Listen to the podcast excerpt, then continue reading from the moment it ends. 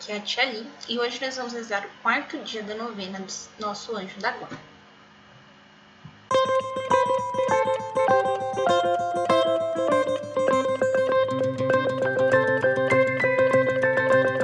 Bem-vindos aos Novenáticos e hoje nós vamos rezar o quarto dia da nossa novena. Estamos unidos em nome do Pai, do Filho e do Espírito Santo. Amém. Vinde, Espírito Santo, enchei os corações dos vossos fiéis e acendei neles o fogo do vosso amor. Enviai o vosso Espírito e tudo será criado e renovareis a face da terra. Oremos.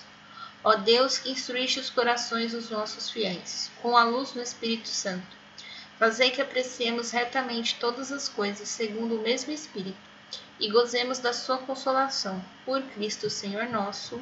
Amém. Ave Maria, cheia de graça, o Senhor é convosco. Bendita sois vós entre as mulheres, e bendito é o fruto do vosso ventre, Jesus.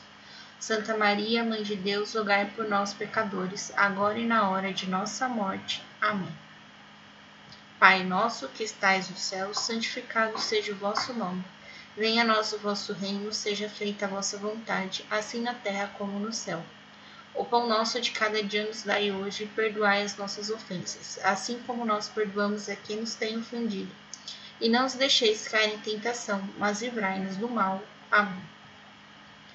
Hoje nós vamos falar da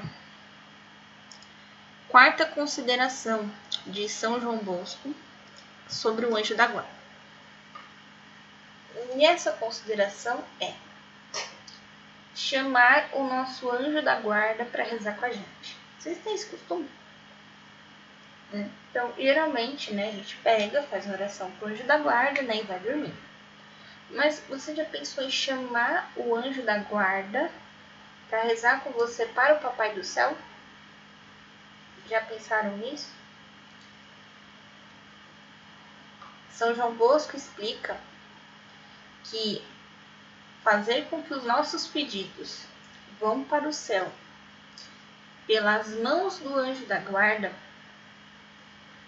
é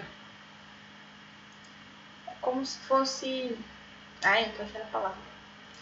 É, é algo muito bom. É como se ele estivesse levando o presente nosso para Deus, mais ou menos isso.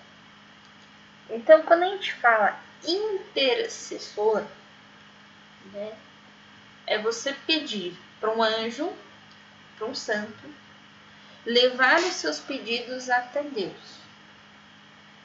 Tá, mas eu não posso rezar direto para Deus? Pode, claro que pode.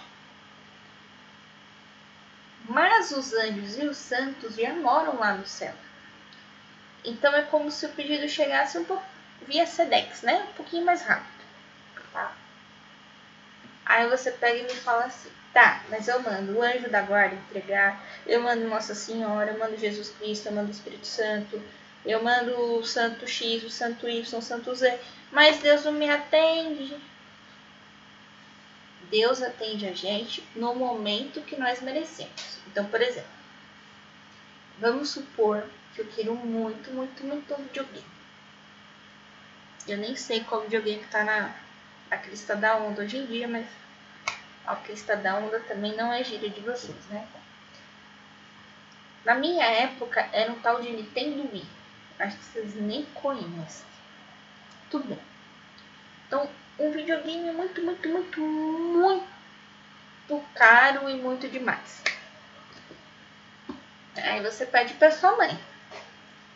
Aí sua mãe pega e vira para você e fala: Filho, eu não tenho dinheiro para comprar agora. Você vai ter que esperar até o Natal do ano que vem. Aí você fica triste, não fica?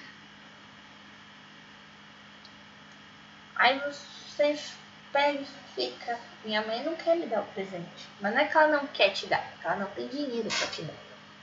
Né? Aí você fica assim. Quando chegar Natal daqui vem, ela tem dinheiro para comprar o, o videogame para você. Aí você pega, brinca 15 dias e o bichinho quebra. Hum, não é assim? Então é mais ou menos isso. Deus ele espera o melhor momento para dar um presente pra gente. Não porque ele não tem dinheiro, mas que ele quer que a gente saiba esperar, né, o momento certo para receber esse presente. Para que quando a gente receba o presente, a gente não brinque 15 dias e deixar ele de lado, entendeu? É para a gente receber o presente e poder ficar com o presente para sempre. Então, ele faz a gente esperar o presente chegar e esperar com ele. Né?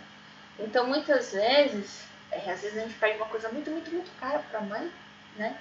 E a mãe pega e fala assim, mas eu não tenho dinheiro para comprar. E aí o que, que você começa a fazer? Juntar moedinha, né? Pega lá o porquinho, não sei se ainda é de vocês o porquinho, e vai colocando as moedinhas. E aí você fica procurando formas de ganhar mais moedinhas. Aí você começa, pede pro padrinho, pra madrinha, pra avó, pro vô, pra tia, pro tio, pro vizinho, pro papagaio, pro cachorro. Quem te der moedinha, você já tá feliz. Ou aí uma hora o porquinho fica cheio, você quebra o porquinho, alguns têm a cadeadinho, né? Só abrir. E aí você vai contar as moedas. Aí você descobre que você tem um valor que você acha altíssimo. Aí você vai lá e dá pra sua mãe. Aí a sua mãe pega e fala assim, mas isso não dá pra comprar o videogame. Né? É uma forma de você esperar com a sua mãe, né? Por alguma coisa. Então ela vai guardar aquele tanto que você juntou para comprar o videogame depois. Seria mais ou menos isso. Então a gente tá. Tem que esperar com Deus. Então tá. Vai demorar para vir o que a gente pediu? Provavelmente sim.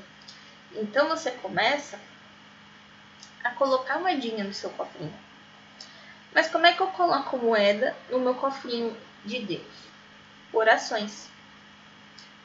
Quanto mais orações, mais o seu. Aí não é nem um cofrinho, é um baú. Mais o seu baú do tesouro vai ficar cheio e vai chegar um momento que ele vai estar tão cheio que você vai falar para Deus: Deus, ó, meu baú já está cheio. Dá para comprar minha graça?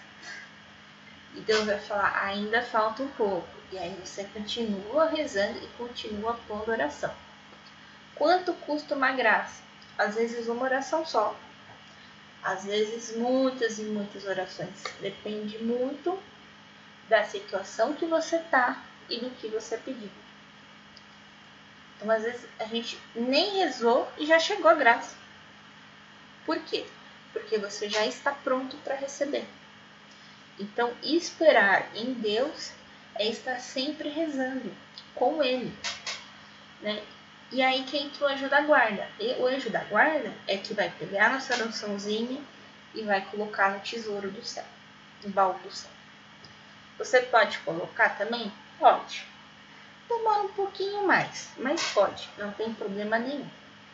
Se você está aqui é evangélico ou protestante, tudo bem. Demora um pouquinho mais, mas chega. Tá? Coisa de segundo, tá?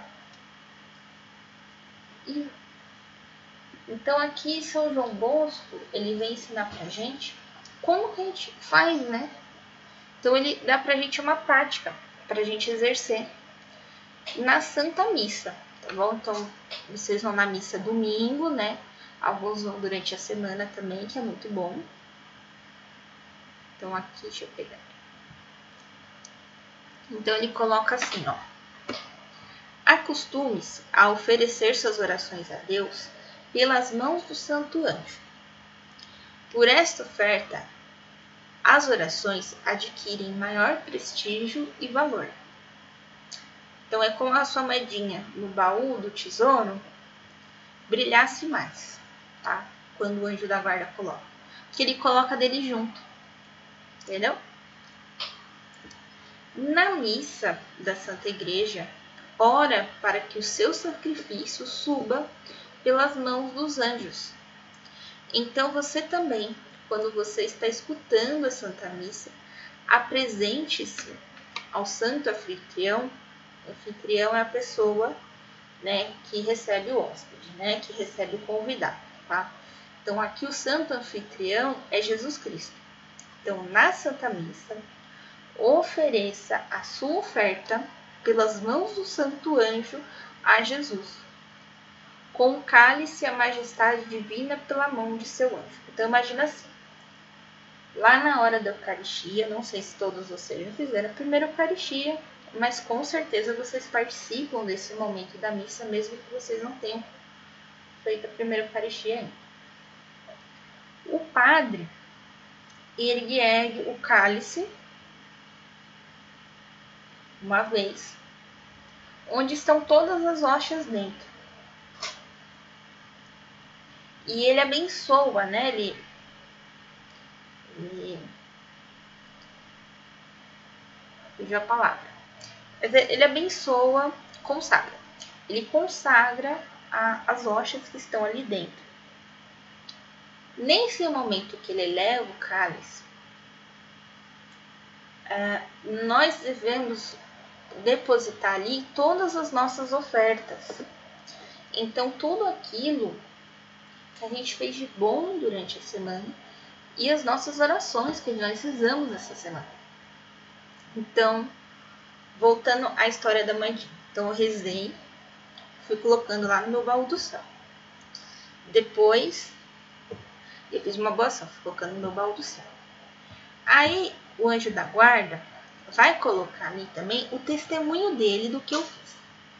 E ele vai pegar esse baúzinho do céu e na hora que o padre levantar o cálice, ele vai colocar esse baúzinho na hora da oferta.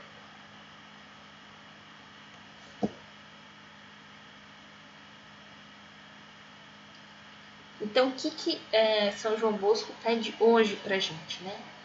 Para que nós possamos começar a oferecer as nossas orações e as nossas ofertas para Deus através do nosso anjo da guarda. Se a gente tivesse o poder, né, que a gente não tem, de visualizar a igreja na hora da Santa Missa, essa hora que o padre estivesse levando o cálice, você ia ver todos os anjos da guarda em fila colocando os baús do céu no altar. A gente não ia conseguir ver qual baú estava mais cheio, qual baú estava mais vazio, né? Que vai tudo fechadinho.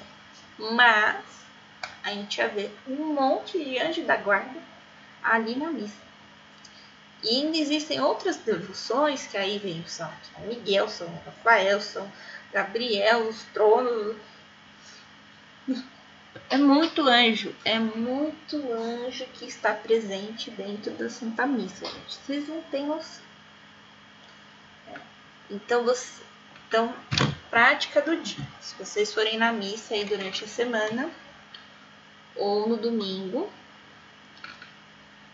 e todo dia agora, quando vocês forem fazer oração, vocês vão oferecer as suas orações e tudo aquilo que vocês fizeram de bom na semana através do Santo Anjo, tá bom?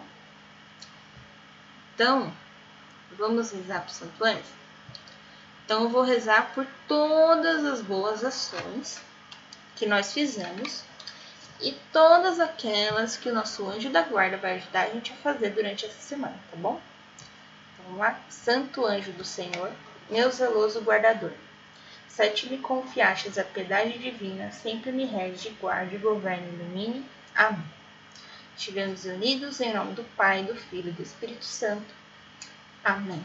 Te espero aqui amanhã para o quinto dia da novena do Anjo da Guarda. Um beijo, um abraço, que a paz de Cristo esteja convosco e o amor de Maria.